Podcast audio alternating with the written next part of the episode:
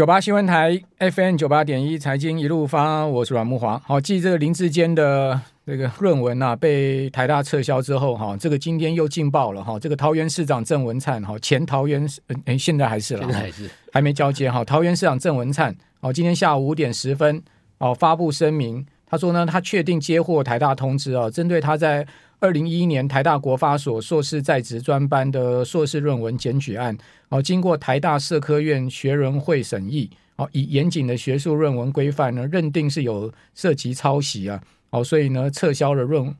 这个论文资格，哦，也就是说呢，这个硕士的 title 没了，然后这个论文也被撤销了，哈，所以这是一个蛮大的一个消息啊，提供听众参考。哦，不过郑文灿他本人发表的看法是不承认有抄袭了，哈，他怎么说呢？哦，他说呢，他是基于对呃中国民主化议题的关心啊。他说他在就读台大国发所硕士在职专班的时候，选定了论文主题是呃中国大陆的基层民主的演变，二零一一年完成的哈。因为当时的时空条件没有办法进行实证的研究，那所以以文献分析法进行，先后参考包括书籍、期刊、网络文献超过百余种啊。他说他写论文。呃，引述广泛，好，没有抄袭单一论文，也没有抄袭的动机，哦，他是不就等于说他是不承认他有抄袭了，呃，基本上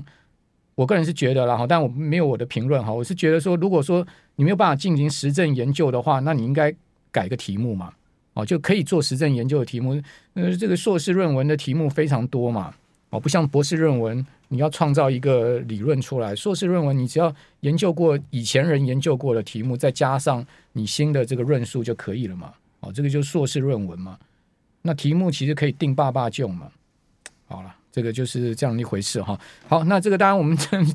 这个不是我们今天要谈的这个主题啊。我们今天谈的主题是二零二三年该做调整投资配置了吗？哦，我们现在目前直播现场啊。呃，广播的现场是《Smart 致富月刊》的林正峰社长哈，正峰你好，哎，毛哥好，各位听众朋友大家好。好，这个呃题题目是十二月你们的封面报道，对对对，可见你们蛮重视呃明年的一个资产配置，是现在目前就应该做先布局了，对不对？对，对，因为每年年底的时候啊，其实这个时候全球各大资产管理公司也会多。对明年做一个 outlook，就是整个明年展望。那我们呃，Smart 杂志当然也会每年在这个时候就希望提前呢，在这个一月来临之前呢，先把这个各方面的呃整理，然后呃跟这些基金经理人的重要的专访哦，来谈一下哦，在明年整个的资产配置的状况有一个怎么样的方向哦，让大家有一个遵循的呃基本的参考。嗯，好，那、呃，现在目前看到的方向是什么？哦，主要有三个方向，可能可以跟大家一起分享一下啊。那一个当然就是说。大家最关心就是今年的股市是空头哦，然后明年大概到底会怎么样啊？那这个综合分析来看的话啊，呃，前面刚才也听马哥谈到，就是说因为明年美呃全球的经济应该是普遍还是比较低迷的哦，特别是欧洲会衰退嘛。那日本看起来呃会成长，甚至可能会比美国好一点哦。但是因为日本现在在全球经济的意义的占比就比较低了，那美国可能会大概只有是呃一趴左右的成长，这是高盛的预估哦。所以在这个情况下，明年的全球股市哦，你大概可能期待呃，你有一点呃平稳的波动。如果说你的呃低买高卖做得好的话，你可能会有一点报酬。但是你希望它是一个呃牛市这样持续上去的大反弹行情，可能是不太容易的啊。这是股市的部分。好，那另外在债市的部分呢，可能状况会好一点，就是因为今。今年以来，这个债市也是跌得很深哦。嗯、那因为利率拉得太快，那利率现在拉到现在，可能已经到了呃相对一个高点的部分。因为呃市场的利率会反映的比实质的利率还要在呃实际利率还要快一点哦，所以可能到明年，也许到第一季的时候，因为现在预估大概联总会升息，大概明年第一季差不多了哦，最晚也大大概可能五月就会暂停这个升息。那从市场现在的利率来看的话，明年的通膨的预估可能也就在。呃，可能会下降到四点五趴到五趴这个区间，也就是说，呃，如果实际来看的话，啊、呃，实质的利率会明年会翻正。那翻正之后，这个呃，市场会进入一个比较稳定的状况状况，然后同时债券的利率也来到这过去十年来啊最好的位置啊，就是说过去十年来你很难看到公债是有呃将近五趴的利率，然后呃投资级的呃投资等级的债呢可能会有六趴七趴啊的利率，然后这些非投资等级的债可能会上看到十趴的利率哦，所以在这个点上来看哦，如果纯粹就利率的点上来看是还蛮不错的，但资本利得的话可能不太立刻容易发生了，因为明年看起来就是，呃，停。呃，债券就是到顶的呃利率到顶的阶段啊，那可能有机会是，如果说在价差方面有一点反弹，是因为前面因为呃大家对利率的的看法悲观很多，就认为它会一直在冲上去，所以也也也造成了可能就是债券可能在价格上面会跌的相对深一点啊。那在这个情况下，它如果有一点反弹的补回来，这些这一点资本利的空间可能是有的，但长期来看，你要利率哦在。从紧缩哦停到停止紧缩到再变成宽松，我觉得还还可能还要一段时间呢，可能在明年还不会发生啊。那这个是呃债券这个部分。那另外一个大概就是呃明年因为市场也比较没有明确的牛市的方向，所以一些比较稳健型的呃标的可能呃或或者说跟大盘联动比较。低的标的，比如说医疗保健类股啊，或者医疗保健基金这种，因为它跟呃大盘的整整个联动会比较小哈。通常他们在这个市场无方向的时候，就是进入市场进入无风带的时候，就会表现的相对好一点，因为这时候它的呃它这种产业就受景气影景气影响比较低哦。它个别的呃公司的呃，只要它在呃营运状况还不错的情况下，可能就会有有比较突出的表现了。好，债券好跟医保相关，对不对？嗯、这是应该看起来明年呃投资比较明确的方向。对对对。那台股最近在猛拉生技股，是不是也是这个方向？嗯、就是说，生技股最近在涨，是不是为了明年一整年的行情铺路呢？嗯、还是说它只是一个呃短时间的上涨的行情呢？我觉得台股的生技股是今年就提前反应了。对整体来就是今年。呃，台股生技股的波动又比全球的生技股大一点，因为这呃台湾这边的呃这几年波动比较大，都真的是比较偏向这个新药类型的股票，这种所谓的这个医疗器材类的，这几年反而是比较没有那么大的表现。那跟新药新药研发有关的呢，通常就是一个呃，当市场的资金它没有一个好的去处的时候。就会去找这些有新药题材的，然后产生一个比较大的波动啊。那所以台湾因为也相对来说，就是台湾的这个生技产业的这个，因为市场进出太猛烈了，我我反而是比较要请大家要小心一点，是因为他们波动真的相对比较大一点。虽然我们刚才讲说全球医疗保健类它会是一个呃相呃明年可能不错，可是呃。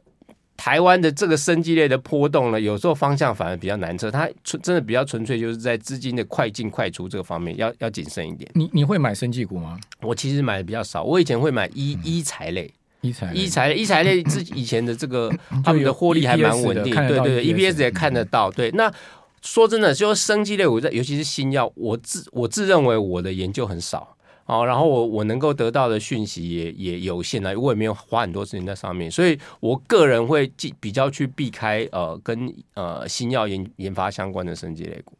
OK，其实有些挂牌在这个生医类股里面的台股哈。它股价其实都还蛮稳定的，对，就是你所讲的医材，医材那种，其实我以前还蛮喜欢的，就是说，因为台湾其实制造能力本来就强啊，然后这个医疗水准，说真的，台湾的医疗水准在全球也是相当不错的啊。那所以在结合了这个医疗水准跟台湾的制造能力的情况下啊，我觉得医材这一类哦，在台湾本来是表现不错，但这两年倒吃了一点亏，就是说疫情来了之后打乱了所有的事，就是原来的医疗需求哦，因为疫情的关系呢被缩小，医院呢。大部分都把他的能量去去针对疫情去做处置，然后反而是真正的应该要有的需求，像像是那有些什么本来应该开刀没办法去开刀或或干嘛，就是造成正常的医疗需求反而有一点点的。停滞或小衰退，那造成这些医疗类股就过去两年来哦、呃，可能表现就不太好。但我觉得这个东西还是会在呃重新上轨道之后，它还是会慢慢还给他一个公道了啊。但是这种这种股票在台湾的医材类股就不太不是太会标的，它就是你也是属于比较纯股类的，你可能要长期的持有，然后看一看它哦，在一个相对低档上，你要你你去用领息的方式去去等待，然后也许在一个它业绩好的那一年，可能会有一点呃资本利得的爆发，大概是这样。对，就基基本上他们的那些比较稳定的呃医材啊，他们的日均量都很低，对，哦，大概就十几二十张这种股票，对不对？对，哦，所以你。你真的没有什么股价波动的空间可以去寄望，但好处就是说，他们每一年的配息其实也蛮稳定，欸，真蛮稳定。而且有时候在以前这个台股指数还没这么高的时候，这些都是属于高值率类股。现在只是说大家的股价都一起涨起来，所以这个值率稍微降低一点。那前两年是就是因为那个他们在这个医材的更新上面比较少哦，因为大家就是呃没有常态性的去更换，那到医医院那边的需求比较降低，所以造成它 EPS 有一点下降。嗯，好。呃，所以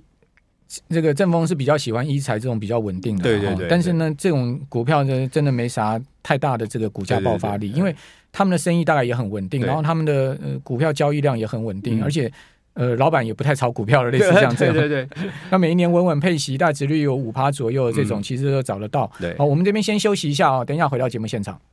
九八新闻台 FM 九八点一财经一路发，我是阮木华。我们今天请到的是《什么致富月刊》的林正峰社长，我们谈这个明年的资产配置跟布局。刚刚讲三大方向啊，第一个债券，好、嗯，这个我蛮认认同的，就是攻守兼备哈。好、嗯，第二个呢，就是股市近代估值的回复行情哦。美国、日本股市呢是看好，不过最近日本股市跌得蛮惨的哈。这个过去六个交易日五天下跌，今天又重挫哈。呃，不知道日本到底发生什么事？为什么最近股市跌这么惨？那第三个呢，就是呃，配置医疗保健这些产业哈，增加投资组合的抗震抗震力哦。这三个方向，事实上在衰退的情况之下，就是衰退模式下面，也的确我们可以看到，就债市啊，哦，包括医保啦，哈，或者说讲说这个呃公用事业哈，通常都是比较呃资金会去的地方啊。那呃科技呢就不不被被看好，好那。这个是明年可能的主轴，当然是可能而已哈。那至于说在